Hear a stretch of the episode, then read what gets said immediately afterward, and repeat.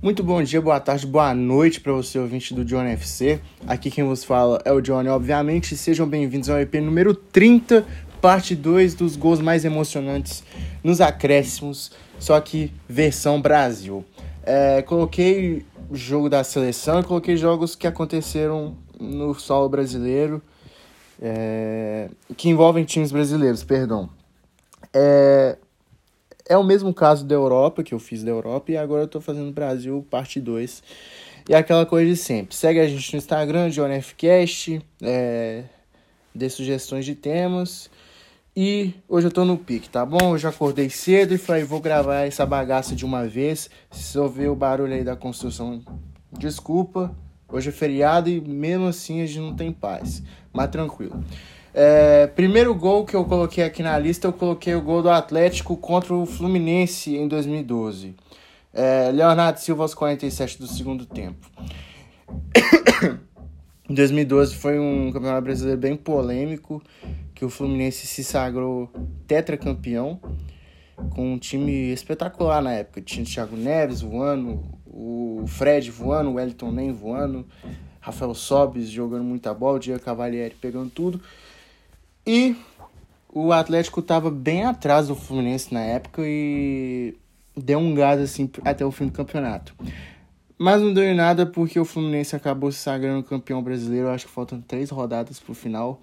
Ganhou do Palmeiras em Presidente Prudente com o gol do Fred aos 43 do segundo tempo.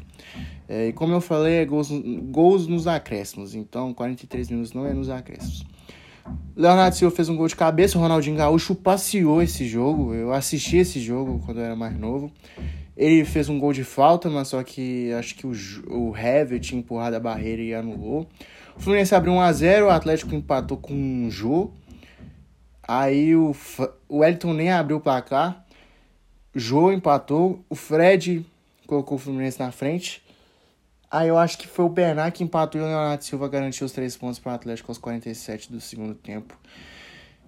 Colocando fogueira no campeonato, mas é o que eu falei. O Fluminense acabou sendo campeão. Mas o Atlético se sagrou campeão da Libertadores no outro ano, com o Ronaldinho voando também. É, segundo gol. Eu, eu puxei pro lado clubista meu, tá? Não vou negar. Coloquei o Cruzeiro 2, São Paulo 1.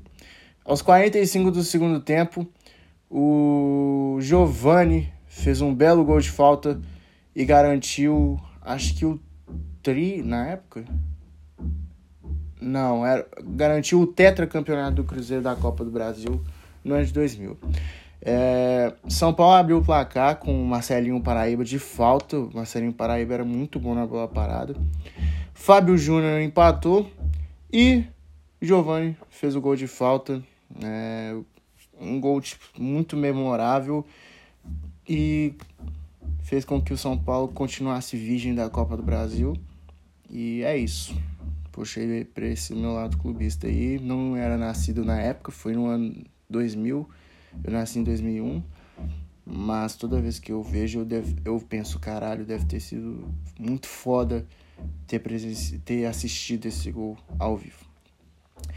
É, terceiro lugar, Flamengo 2, River Plate 1, gol do Gabigol aos 47 do segundo tempo. Eu assisti esse jogo e, assim, na minha humilde opinião, o Flamengo não jogou bem, né, pelo que jogou durante a temporada. É, o Maidana fez uma partidaça, anulou o Gabigol, mas só que aos 43 do segundo tempo a Arrascaeta achou uma bola pro Gabigol e ele empatou. E ali todo mundo achou, ah, vai ser prorrogação e o bagulho vai ficar louco. Não, o Diego Ribas meteu um, um bolaço pro Gabigol. O Pinola, não, não era o Maidana não, era o Pinola. O Pinola é, tava ganhando todos o Gabigol, fez uma partidaça. Aí, por causa de uma falha, ele foi crucificado, para muitos o pior da partida. E por ter deixado o Gabigol ter feito esse gol histórico pro Flamengo, garantindo o bi da Libertadores, tirou a camisa, depois foi expulso. O Flamengo mereceu o título, tá? O Flamengo tinha um time superior, apesar de não ter jogado bem a final. E foi pro Mundial, ganhou brasileiro, um dos melhores times da história do Flamengo, com certeza. Tinha o Bruno Henrique voando, Everton Ribeiro, Arrascaeta, enfim. Quarto gol da lista, eu coloquei o gol do Breno Lopes aos 54 do segundo tempo contra o Santos. É... assim, o jogo foi uma merda. Palmeiras e Santos foi uma merda. E acredito eu que o Santos era. Todo mundo falava que o Santos iria ganhar. Mas só que eram os dois melhores times da Libertadores, obviamente, que foram para a final. Mas só que de campanha, né? Os dois times fizeram 16 pontos na fase de grupos. Foram, foram avançando, avançando, avançando. Os dois passaram de River e Boca, que não é qualquer coisinha. Chegaram na final. É um jogo bem chato, assim, bem truncado. E num lance que o Cuca discutiu com o Marcos Rocha, enfim, os dois trabalharam no Atlético. O Cuca foi expulso e a parte e foi bem assim no finalzinho. Aí todo mundo achando que ia ser prorrogação, alguma coisa. Continue, continuidade do lance. Marcos Rocha, não, o Rony levantou a bola pro Breno, pro Breno Lopes, que cabeceou e ganhou do Pará na subida e garantiu o bicampeonato do Palmeiras da Libertadores. E foi pro Mundial e deu ruim, né? Mas só que vai enfrentar a final contra o Flamengo dia 27 agora. Vai ser um jogaço e acho que talvez o Flamengo ganhe. Não sei. Desculpa, Palmeiras. Palmeirenses ouvintes, se tiver. E o último gol, é, eu coloquei um gol da seleção, tá? Coloquei Brasil 2, Costa Rica 0, Copa do Mundo de 2018 na Rússia. É, foi um jogo muito tenso. Eu lembro que eu chamei todos os meus amigos para assistir o jogo. O pessoal dormiu tudo lá em casa, era 8 da manhã, 9 da manhã o jogo. A gente acordou cedo para assistir. E o Brasil jogou melhor, o Brasil não jogou bem, mas só que metralhou o time da Costa Rica o tempo inteiro, foi pro ataque. A Costa Rica foi pro ataque aqui umas três vezes só.